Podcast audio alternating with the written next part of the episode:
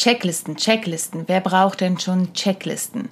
Warum du immer eine Checkliste haben solltest, egal ob du auf die Businessbühne gehst oder auf deine Auftrittsbühne, das verrate ich dir in der heutigen Podcast-Folge. Viel Spaß!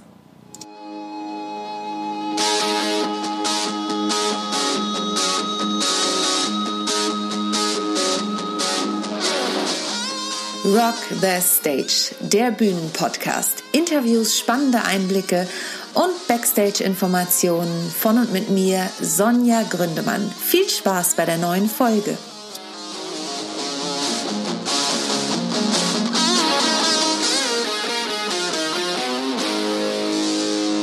Herzlich willkommen zu einer neuen Folge von Rock the Stage, der Bühnenpodcast. Hier erhältst du Einblicke und Informationen, Backstage-Berichte und Interviews zu den Themen rund um die Bühne.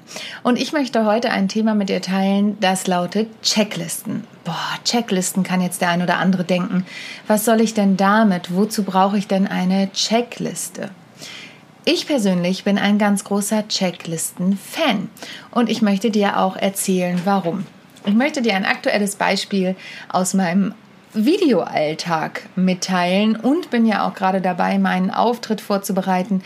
Denn ähm, abgesehen davon, dass ich heute schon eine Keynote halten durfte, hm, habe ich nächste Woche endlich mal wieder einen Auftritt vor Menschen, echten Menschen, nicht hinter der Scheibe, die ähm, bei einem Open Air mein Stück typisch Frau angucken werden. Und für alle diese Dinge habe ich eine Checkliste. Wenn ich typisch Frau spiele, dann habe ich eine Checkliste, was die Technik angeht. Die schicke ich dem Veranstalter bzw. spreche ich vorher mit dem Veranstalter durch. Welche Technik muss man denn haben? Welche Technik bringen wir mit? Welche Technik hat der Veranstalter vor Ort? Außerdem habe ich eine Checkliste zum Thema Requisiten. Welche Requisiten muss ich denn einplanen? Du musst dir das so vorstellen, das ist jedes Mal wie ein, ja, wie ein Gastspiel, was ich mache und ich muss jedes Mal meine Sachen neu packen. Es ist nicht in einem festen Theater, in dem ich spiele, sondern es ist immer ein anderer Ort mit anderen Gepflogenheiten. Und ich bin zum Beispiel jemand, ich überrasche gern meine Kunden oder meine Zuschauer und ich habe meistens kleine Gimmicks dabei. Das heißt, im Fall von typisch Frau sind es oft Bonbons, die ich mit habe und auf den Tischen verteile, wenn es denn Tische gibt. Das heißt, ich muss erstmal mit dem Veranstalter klären, gibt es überhaupt solche Tische, auf denen ich etwas verteilen kann.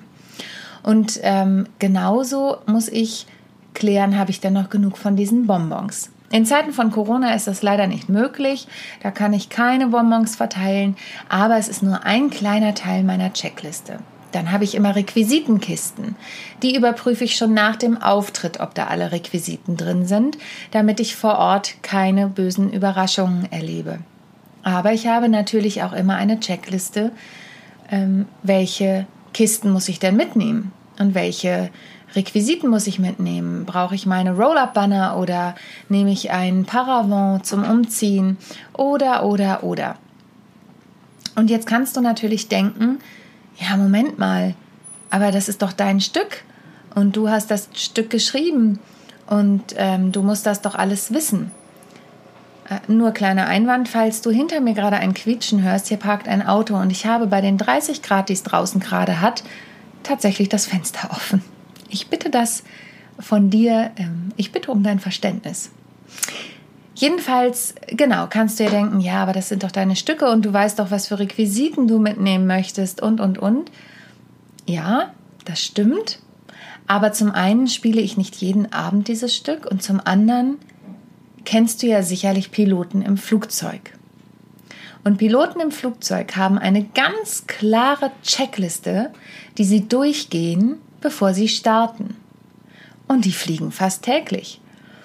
Das heißt, trotzdem gibt es zwischen Pilot und Copilot immer eine Liste, die abgehakt werden muss. Und das bedeutet, einen Sicherheitscheck zu machen. Egal wie oft du geflogen bist und egal wie oft du das gemacht hast. Und ich möchte dir ein Beispiel aus meiner jüngsten Vergangenheit erzählen. Ich habe ähm, mittlerweile bin ich ja bei LinkedIn fast jede Woche live. Ich habe da Rock the Stage Goes Digital. Ähm, so habe ich das Format genannt. Montags morgens eine Viertelstunde. Falls du bei LinkedIn bist, schalte gern ein. Ähm, nächsten Montag fällt es aus, weil ich da unterwegs bin.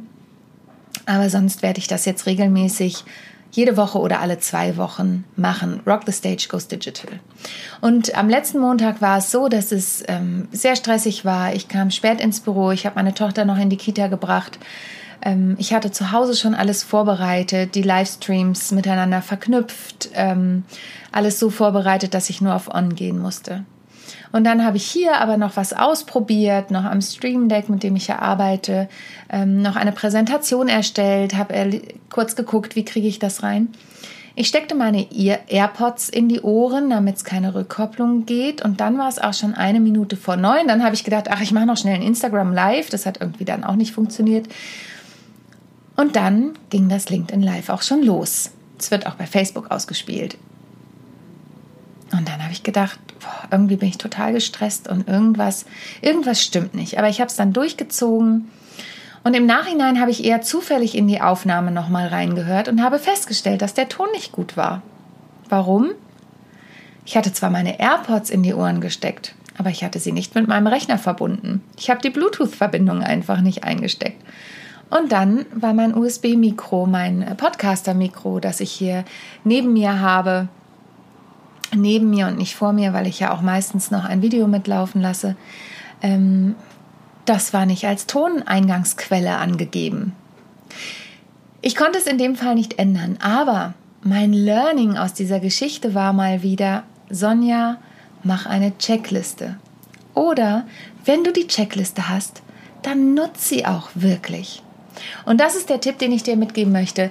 Ähm, egal auf was für eine Bühne du gehst, mache dir Checklisten. Ja, es bedeutet, dass du erstmal wieder etwas mehr Arbeit hast, aber du kannst ja die Checkliste beispielsweise auch beim Erledigen der Dinge gleich mitschreiben. Also öffne ein Word-Dokument an deinem Rechner und mach organisch aus der Vorbereitung heraus gleich diese Checkliste.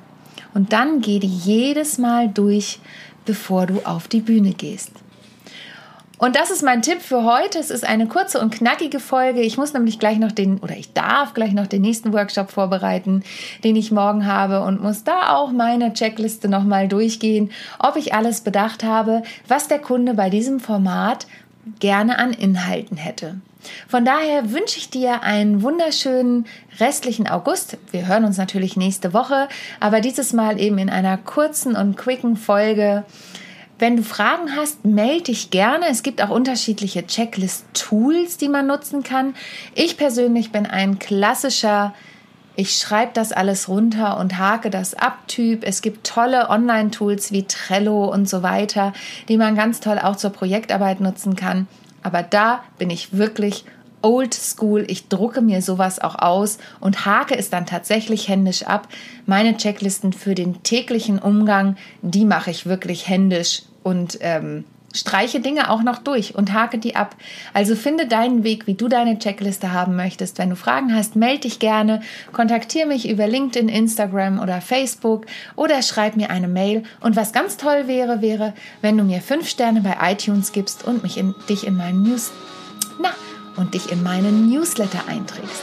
Ich freue mich auf dich. Bis dann, deine Sonja. Ciao, ciao.